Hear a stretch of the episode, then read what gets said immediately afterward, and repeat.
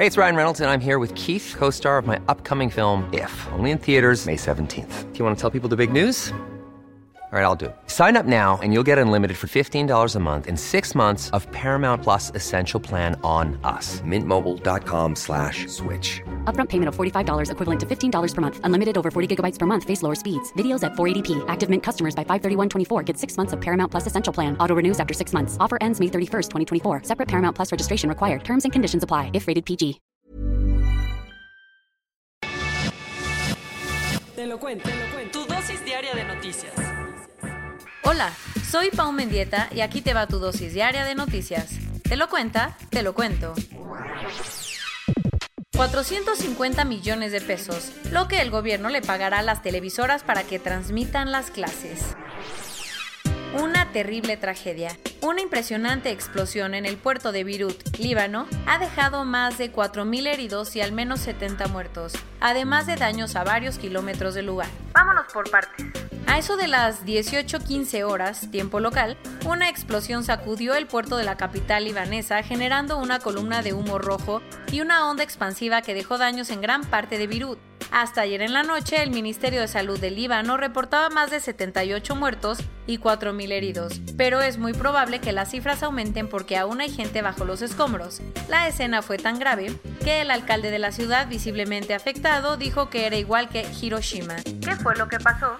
Aún no está claro, pero todo parece indicar que todo fue por un incendio en una bodega con material altamente explosivo que estaba guardado desde hace años. Por eso el presidente Michel Aoun tuiteó que era inaceptable que 2.750 toneladas de nitrato de amonio estuvieran guardadas sin ninguna medida de seguridad, y el gobierno dijo que aplicara el máximo castigo a los responsables. Como las cosas con Israel han estado tensas, el gobierno israelí dijo que no tuvo nada que ver y hasta ofreció ayuda humanitaria. De por sí la estaban pasando mal. Las tensiones en el país llevan un rato al 100, con una crisis que no se veía desde la Guerra Civil, 1975 a 1990. La economía está colapsada y la libra libanesa se devalúa todo el tiempo. Además de que todos los días hay cortes de energía, falta el agua y la gente está harta de la élite política corrupta. Para rematar, el viernes el Tribunal Especial para Líbano en La Haya va a dar el veredicto sobre el asesinato del ex primer ministro Rafik Hariri, sucedido en 2005. El que no la está pasando muy bien es Álvaro Uribe, el expresidente de Colombia, porque ayer la Suprema Corte del país ordenó su detención. En un hecho nunca antes visto, la Suprema Corte ordenó detener a quien gobernó entre 2002 y 2010 por supuestamente sobornar y manipular testigos para que lo apoyaran en un proceso en su contra. Pero no creas que el tema es nuevo. Ah, no.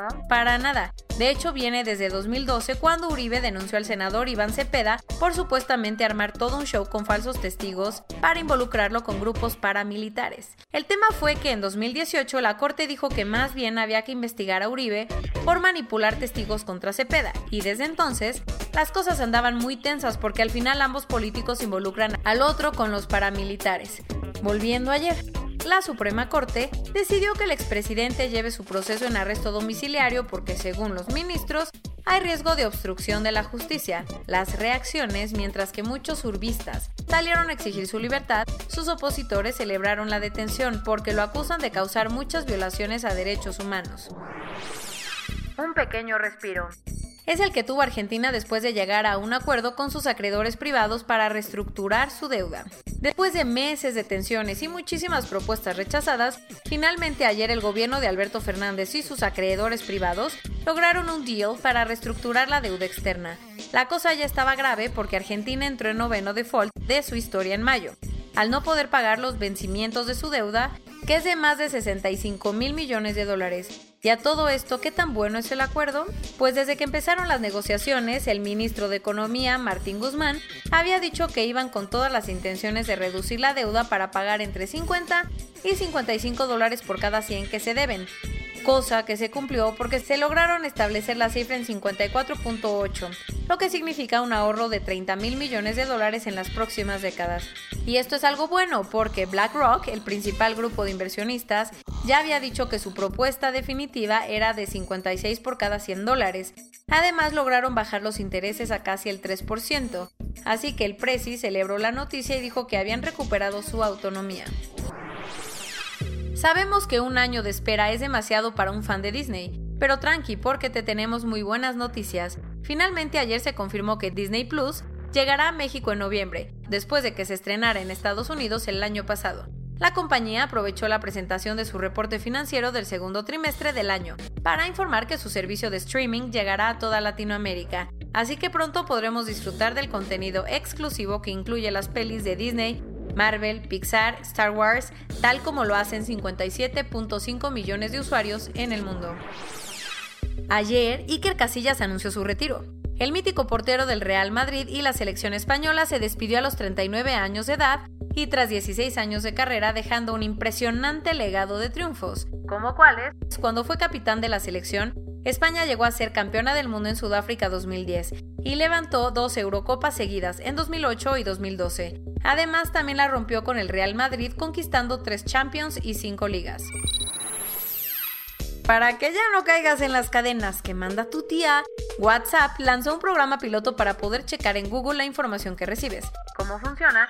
Cuando alguien te comparte una noticia como parte de una cadena, aparecerá al lado del mensaje una lupa que te enviará directo a una búsqueda de Google donde podrás confirmar la información con la idea de tratar de detener la desinformación y las fake news.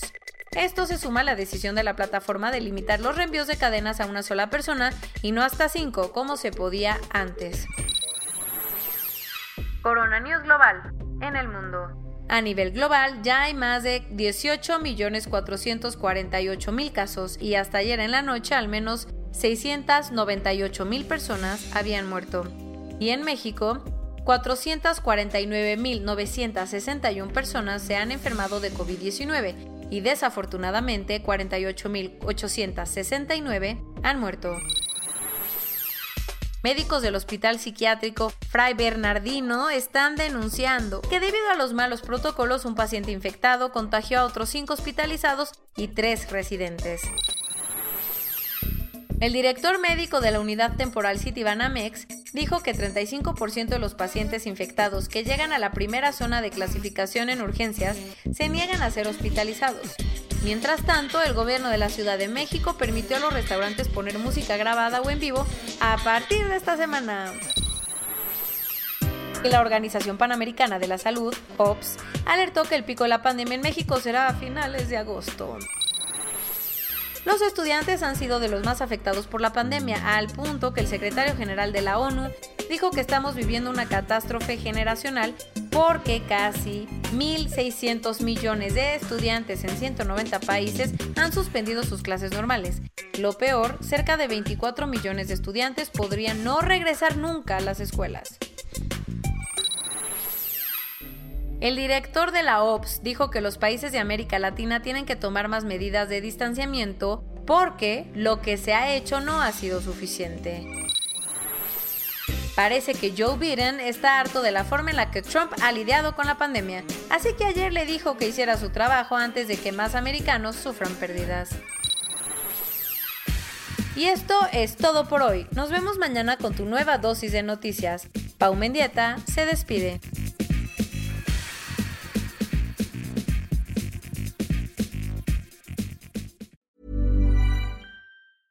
Hey, folks, I'm Mark Marin from the WTF Podcast, and this episode is brought to you by Kleenex Ultra Soft Tissues, your ally to help tackle your allergy symptoms this season. I love the change of seasons, but nobody loves pollen and all those other things floating in the air that make you sneeze during this nice weather. Kleenex Ultra Soft Tissues are hypoallergenic and allergist approved, so fight back against watery eyes and runny noses without worrying about irritating your skin. For this allergy season, grab Kleenex and face allergies head on.